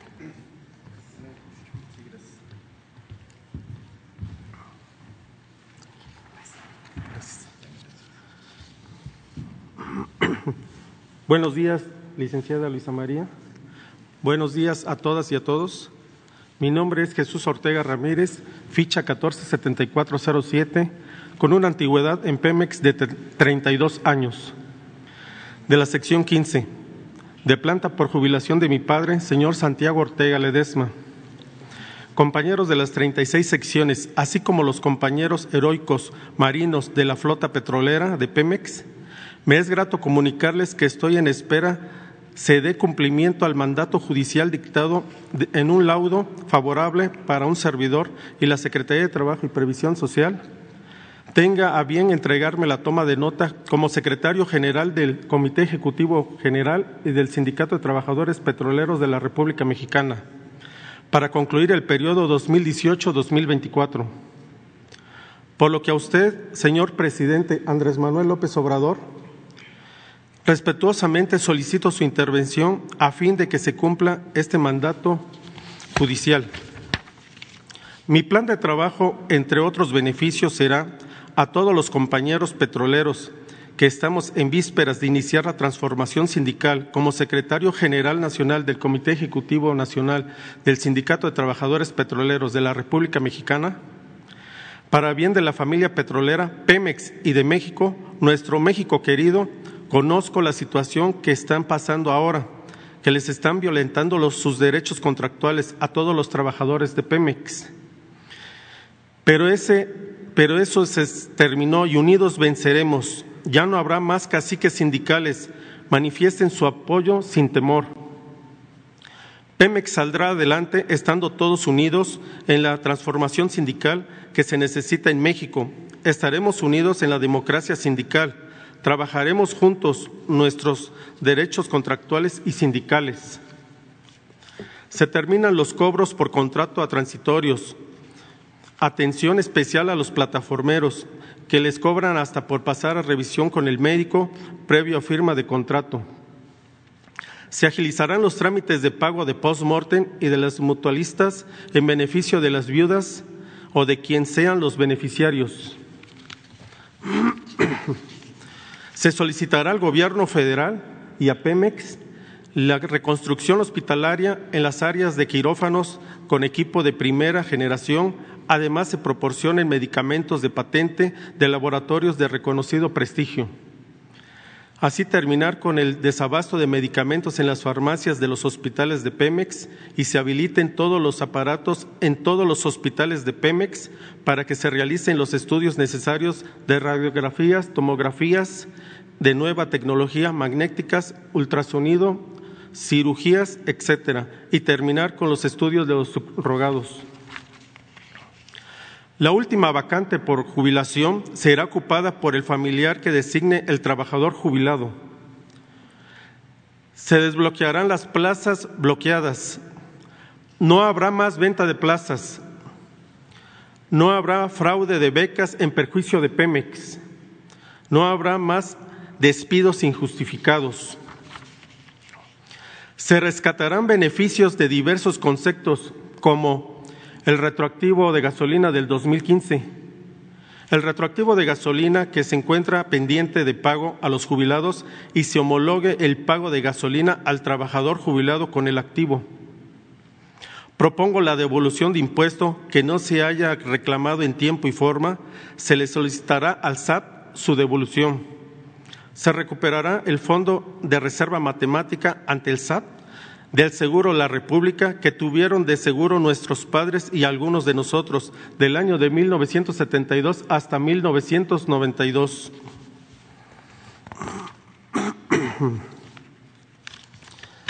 Se solicitará al gobierno federal, Hacienda o en su caso Pemex, modifique el descuento de impuesto a fin de que sea un descuento de impuesto justo y real de esta manera, el trabajador no tenga que pagar que le devuelvan el salario que se le descontó en exceso. Las cuotas sindicales de todas las secciones del Sindicato de Trabajadores Petroleros de la República Mexicana deberá de determinarlas el Comité Ejecutivo General. Ya no habrá, ya no habrá descuentos vía nómina ilegales de financieras en los recibos de pago de los trabajadores de Pemex que merman el salario del trabajador, perjudicando a la familia petrolera, el cual es un problema añejo. Estaré al pendiente de cualquier problema que se tenga el trabajador activo, jubilado, transitorio o sus familiares y atenderlos con el respeto que se merecen. Me comprometo, compañeros petroleros, no pactar con caciques corruptos que solo han hecho beneficio de los trabajadores, de los recursos del sindicato, el enriquecimiento de sus fondos personales. Mantendremos una relación respetuosa y cordial en la defensa de los trabajadores y nuestros familiares de la Administración de Pemex. Señor presidente, licenciado Andrés Manuel López Obrador, unidos lograremos la transformación y la democracia sindical, así como la reconstrucción de la ampliación de la industria petrolera de calidad y la recuperación de empleos que se requiere en nuestro México querido. Unidos fortalezcamos a Pemex Unidos fortalezcamos a México, viva por los trabajadores petroleros, viva Pemex, viva México. Compañeros petroleros, espero verme favorecido con su voto y cumpliré mis propuestas y otra más que por falta de tiempo me es imposible enumerar. Muchas gracias. gracias.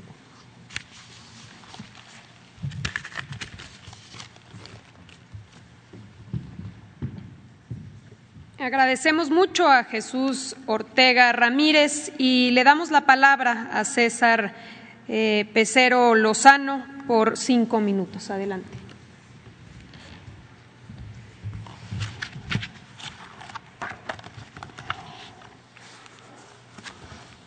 Muy buenos días. Quiero agradecer al señor presidente el espacio que hoy se nos brinda a los aspirantes a dirigir a nuestro sindicato petrolero. Saludo a los representantes de los medios de comunicación y a los trabajadores petroleros de todo México. Gracias a la secretaria del Trabajo. Mi nombre es César Pecero Lozano, trabajador de planta de petróleos mexicanos y socio activo de la honorable sección 48, con sede en Reforma Chiapas y Villahermosa, Tabasco. Estoy consciente, amigas y amigos, que se necesita un cambio de rumbo para nuestra gran organización sindical. Tengo la experiencia, tengo proyecto, los conocimientos, reúno los requisitos, sé cómo hacerlo. Mi compromiso con las y los trabajadores, respeto absoluto a sus derechos estatutarios y contractuales. Nunca más la venta de fichas y plazas de trabajo Justicia a las trabajadoras y a los trabajadores transitorios y a los hijos de los trabajadores. Nunca más un solo trabajador transitorio con más de 20 años de antigüedad mendigando por un contrato de trabajo. La transparencia y rendición de cuentas serán una práctica prioritaria y permanente durante mi gestión. La auditoría a las finanzas y los bienes patrimoniales del sindicato, del Comité Ejecutivo General y de las 36 secciones petroleras. Fincaremos responsabilidades a quienes hayan hecho mal uso de los bienes de las trabajadoras y de los trabajadores. Consolidar la democracia dentro de nuestra organización será premisa fundamental Estableceremos una estrecha comunicación con las autoridades del gobierno federal y con petróleos mexicanos, donde deberá prevalecer el diálogo y la concertación como vía de solución en las relaciones laborales. Apoyo a la política energética del gobierno federal y al Sistema Nacional de Refinación para alcanzar, amigas y amigos, la autosuficiencia en materia de generación de combustibles. Fomentaremos la cultura de equidad de género. Saludo a todas mis compañeras trabajadoras con mucho respeto. Pugnaré ante petróleos mexicanos para eliminar de nuestro contrato colectivo de trabajo la cláusula 32 que se ha utilizado como terrorismo sindical en contra de los trabajadores y que nunca más un trabajador sea despedido por pensar distinto a sus dirigentes. Vamos a eliminar la mala práctica de la labor social o militancia, ya que viola los derechos humanos y atenta en contra de la dignidad de las trabajadoras y de los trabajadores. El servicio médico de calidad y la seguridad en el trabajo serán prioritarios. Hemos diseñado un plan de rescate financiero para apoyar a las y los compañeros que están ahogados por las deudas con diversos acreedores para que entre en un esquema único de bajo interés y de largo plazo. Voy a impulsar las sociedades cooperativas de consumo y empresas productivas, lo que nos va a permitir generar empleos para hijos de trabajadores y la sociedad en general, para las comunidades. En el caso de los créditos hipotecarios, los trabajadores y las trabajadoras podrán ejercerlos con plena libertad donde decidan adquirir su vivienda. Que nadie, que nadie les imponga dónde vivir. Compañeras y compañeros, fomentaremos el deporte en diversas disciplinas y en todas las sedes sindicales. Vamos a impulsar las actividades artísticas y culturales, académicas y recreativas en todas las secciones petroleras. Pugnaremos por revertir el acuerdo que tomó la actual dirigencia de nuestro sindicato para cambiar el régimen de jubilación por el de pensión. No habrá jubilados de primera ni jubilados de segunda. No a las pensiones, sí a las jubilaciones. A favor de mis compañeras y de mis compañeros, todo en contra, nada. Vamos todos a eliminar para siempre la corrupción. Vamos juntos por un sindicato de puertas abiertas con sensibilidad y sentido humano, donde el trabajador se le trate como persona y no como un número de ficha. Y en mí encontrarán siempre una mano amiga. Muchas gracias al señor presidente por impulsar la democracia en la vida de los sindicatos de nuestro país.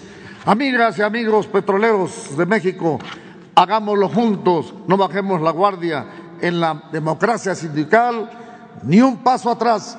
Que viva el sindicato petrolero, que viva Petróleos Mexicanos, con la fuerza de la unidad, vamos a seguir avanzando.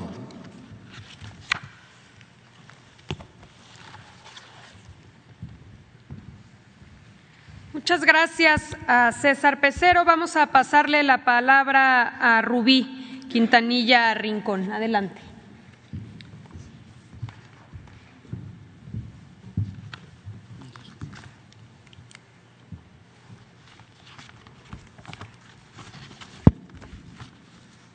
Buenos días a todos. Señor presidente, secretaria, José Alcalde, medios de comunicación, compañeros trabajadores, público en general, gracias por este espacio. Mi nombre es Rubí Quintanilla Rincón, originaria de Ciudad Madero, Tamaulipas, socia activa de la sección 1.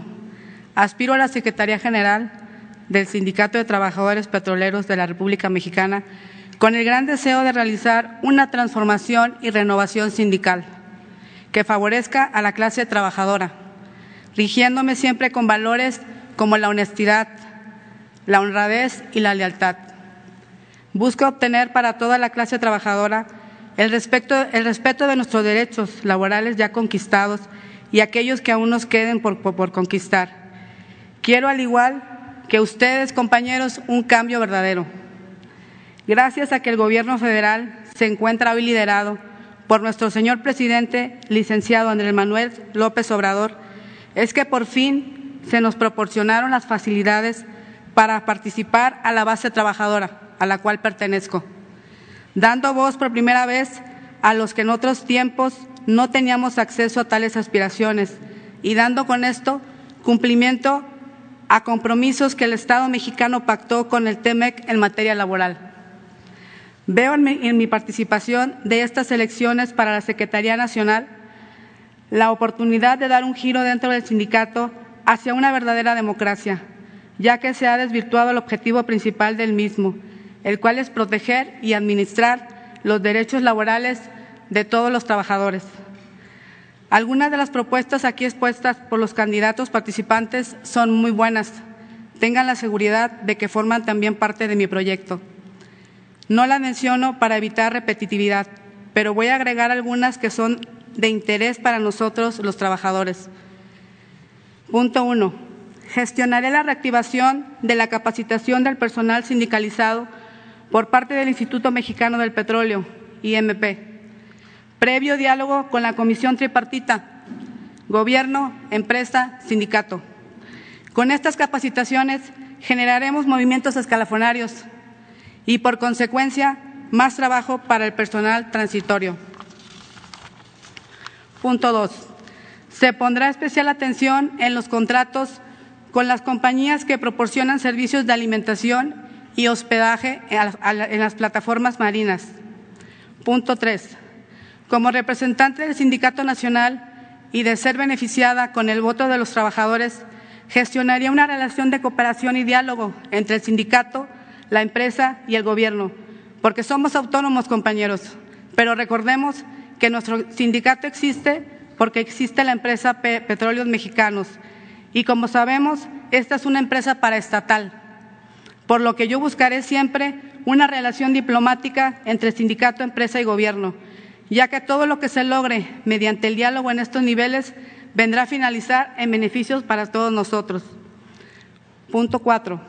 Gestionaré capacitaciones para los funcionarios sindicales para que estos tengan el conocimiento en la aplicación correcta del contrato colectivo y de los estatutos generales y el trato hacia los trabajadores. Punto cinco. Gestionaré por un servicio médico de calidad. Punto seis. Se vigilará el exacto cumplimiento de los principios emanados del artículo 123 constitucional. Punto siete. Pondremos especial atención a la cláusula de exclusión, a efecto de que esta medida sindical se aplique con toda justicia, de acuerdo a las disposiciones de los estatutos, y que no sea usada a conveniencia. Dando continuidad a mis propuestas, les proporcionaré aquellas que forman la base principal de mi proyecto y petición de algunos de mis compañeros trabajadores. Punto uno. Estandarización de cuotas sindicales que exista una cuota única, evitar el, el, pago de cuotas extraordinarias y cualquier descuento que perjudique el bolsillo del trabajador. De ser beneficiada con la mayoría de votos de los trabajadores de las 36 secciones y delegaciones, se buscarán acuerdos por medio del diálogo con la empresa y el sindicato. Punto dos. Retiro.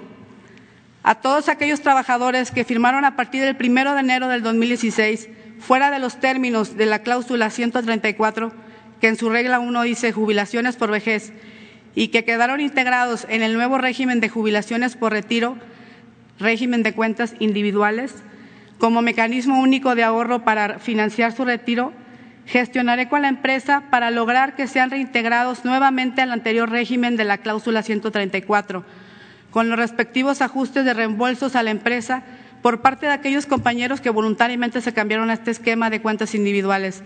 De ser beneficiada con su voto, todo lo anteriormente dicho buscaré quede estipulado y plasmado en la próxima revisión contractual. Todo esto en beneficio de nuestros jóvenes petroleros y sus familias. Por último, mencionaré una propuesta que muchos estamos esperando, pero cabe mencionar que es difícil decirla, por, las represalias. Por eso hago esta aclaración ante el presidente licenciado Andrés Manuel López Obrador y la secretaria de, la Secretaria de Trabajo, la señorita Luisa María Alcalde. Gestionaré por todos aquellos compañeros que ya tienen el derecho a su jubilación en los términos establecidos dentro de la cláusula 134 del contrato colectivo de trabajo vigente, jubilaciones por vejez. Sabemos que en ocasiones, por omisión de las partes implicadas, algunos compañeros han visto atrasada la obtención de dicho beneficio en la primera regla se especifica la edad, antigüedad y requisitos específicos para acceder a este gran logro y en el párrafo siguiente dice, en estos casos y previo acuerdo con el sindicato, el patrón tendrá la facultad de jubilar al trabajador y esta es la obligación de aceptar su jubilación. Compañeros, al no aplicarse en tiempo y forma la misma, se afectan las corridas escalafonarias, ascensos de los trabajadores y generación de una última plaza. Creo que todos conocemos a compañeros que se han jubilado con un nivel inferior al que pudieron alcanzar si el que estaba arriba se hubiera jubilado antes. ¿Cuántos compañeros se están afectando al día de hoy por estos bloqueos? Compañeros trabajadores, este cambio es ahora o nunca. De esta manera nos, independizaremos como un sindicato democrático en cumplimiento con el TEMEC. Retiraré elementos corruptos, ya que no están ahí por voluntad democrática de los trabajadores, sino por compra de votos y la corrupción que sigue imperando dentro del mismo. Esto nos dará pauta para un sindicalismo libre de corrupción y nosotros mismos haremos el piso parejo. Concluyo remarcando que una parte muy importante y vital es que se requiere también del apoyo y la participación de los empresarios mexicanos que generan empleo y bienestar social para sus trabajadores. Es así como gobierno, empresa, sindicato petrolero y empresarios lograremos sacar adelante a México, ya que sin empresarios no hay crecimiento y sin empresa no hay sindicato. Muchas gracias. Muchísimas gracias, Rubí Quintanilla. Me da pena ¿eh? ponerles aquí el tiempo, pero no es para que eh, todos tengamos las mismas, eh, el mismo espacio. Eh, finalmente vamos a darle la palabra a Cecilia Margarita Sánchez García. Cinco minutos, por favor. Adelante.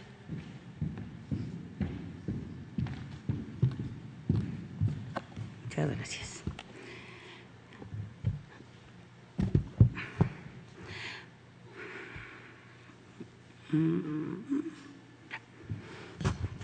Buenos días a todos. Gracias al señor presidente y a la secretaria de Trabajo por estas oportunidades de exponer mi proyecto para los trabajadores del sindicato eh, de trabajadores de la República Mexicana, para el sindicato petrolero. Gracias a los medios por difundir mi trabajo. Soy Cecilia Sánchez García senadora por el Estado de Campeche, trabajadora activa de planta de la sección 47, con 26 años de antigüedad y permiso para ejercer mi cargo público, lo que no me impide ejercer mis derechos sindicales de votar y ser votada. En 1997 me quitaron mi plaza por tercera vez y decidí demandar. Fueron ocho años de insultos y humillaciones solo por pelear mis derechos. Cuando gané mi demanda me dediqué a asesorar a todos los compañeros que se acercaban a mí y que no tenían herramientas para poder pelear por sus derechos. Fui bloqueada y acosada por la empresa y sindicato por ser una trabajadora que estaba en un partido contrario a sus intereses, porque ambos son priistas. Y en ese sentido me negaron mi permiso para contender y me negaron mi permiso, mis vacaciones, mis, mis este, días de económicos, por lo que tuve que seguir haciendo mi, este, mi jornada laboral, amén de salir de ahí, trabajar, trabajar en la zona, hacer mi campaña y después de ello pues salir a, a, a, las comunidades los fines de semana y a los municipios de mi estado, por lo que me gané el mote de la senadora que trabaja. Al mes de llegar al Senado, inicié la, eh, impulsé la iniciativa de democratización sindical ¿No tienen agüita, por favor, que me regale? Claro que sí, acá Ah, no la vi, perdón. Muchísimas gracias. Es que ando un poquito mal de los bronquios.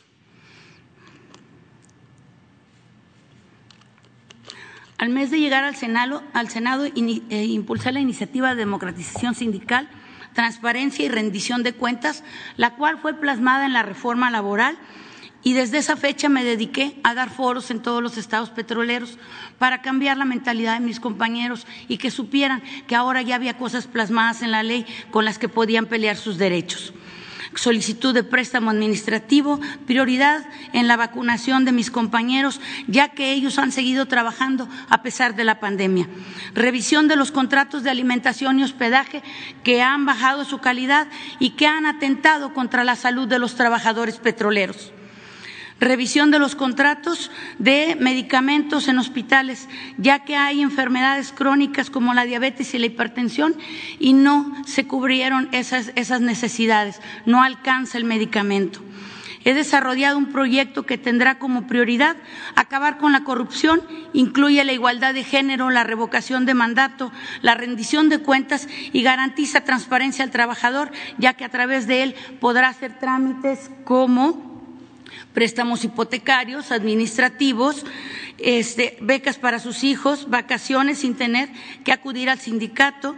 Y el sistema además le avisará al trabajador cuando le toca un ascenso en su escalafón y si lo requiere en la misma aplicación podrá presentar su visto bueno, ya que en, en, la actualidad por todos estos procesos nos cobran, nos hacen trampa, nunca sella el sindicato de recibido, nunca nos han este, dado garantías a los trabajadores para que podamos pelear los trámites que ya hemos realizado. Esta aplicación además tiene la Ley Federal del Trabajo, tiene la nueva reforma laboral y contiene también el contrato colectivo, los estatutos y, de ser favorecida con el voto, cargaremos también los escalafones y los el padrón este, de trabajadores para que los trabajadores cuando hagan un trámite puedan estar seguros de que su trámite está avalado por la ley.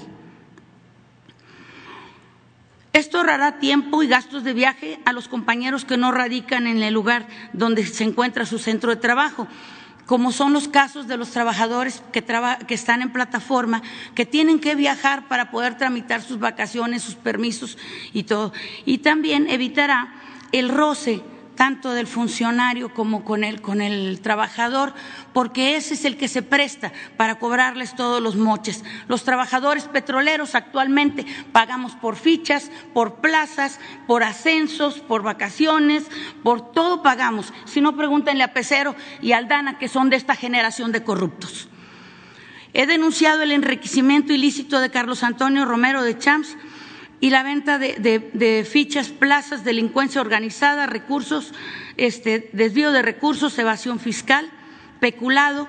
Y denuncié a Manuel Limón en la Fiscalía por falsificación de sellos oficiales. Metimos la impugnación de la, de la, candidatura de Aldana, que no puede ser candidato por ser de confianza, por su participación en Pemes Gate y por participar también en la mal llamada reforma eh, este, energética, al igual que César Pecero, que son traidores a la patria y no les ha importado lesionar la fuente de trabajo de los petroleros, patrimonio de los mexicanos. Los trabajadores estamos hartos de promesa. Mis iniciativas ya están en la ley y mi proyecto a favor de los trabajadores es un hecho que respalda mi candidatura. Todos sabemos que en nuestro sindicato jamás ha habido elecciones eh, libres, secretas.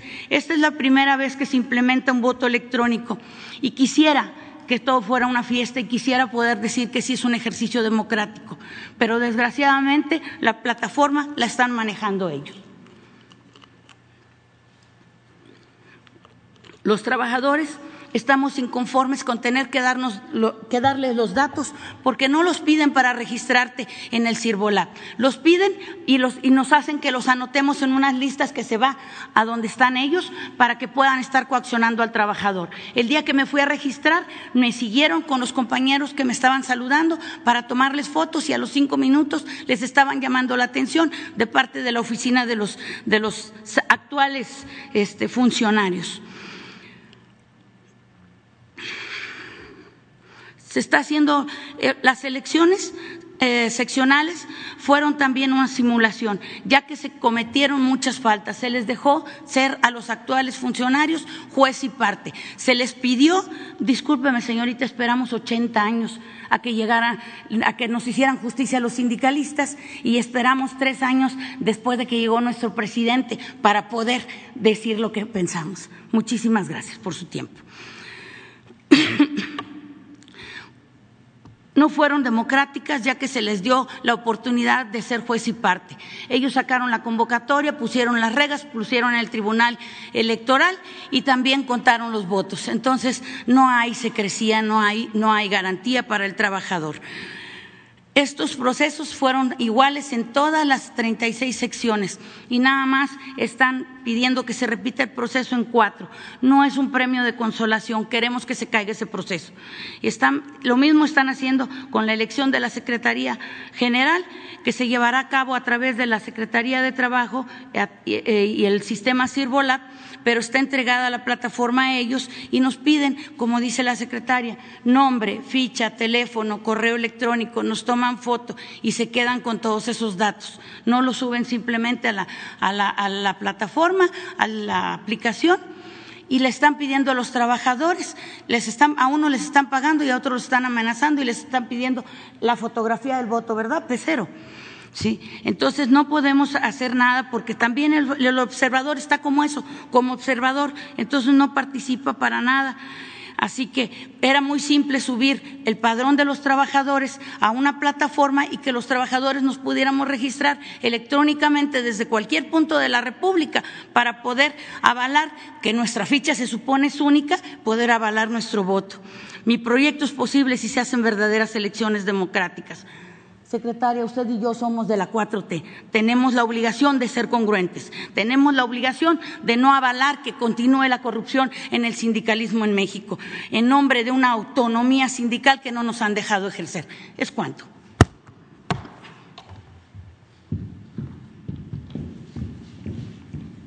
Agradecemos mucho a Cecilia Margarita Sánchez García. Con ella concluimos la participación de los cinco eh, candidatos que nos acompañaron el día de hoy.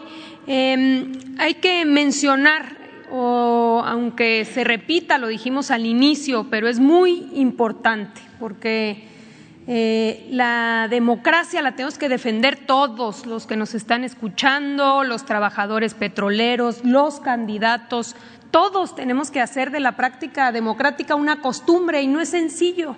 Tenemos décadas de atraso en materia sindical, donde no había participación, no había una cultura del hablar, de alzar la voz, de denunciar. Entonces tenemos que avanzar en ese sentido.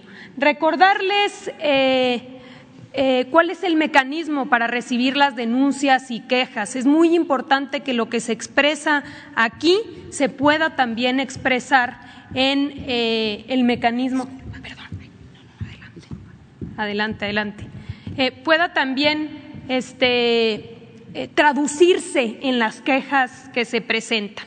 Entonces, si nos ayudan nuevamente a publicar el correo electrónico del comunicado que fue enviado por el Centro Federal, el correo es inconformidades.pemex@centrolaboral.gov.mx. También recordar que la plataforma el CIRBOLAB, fue desarrollado por la Secretaría del Trabajo. No existía en nuestro país, no existe actualmente una plataforma para el voto electrónico.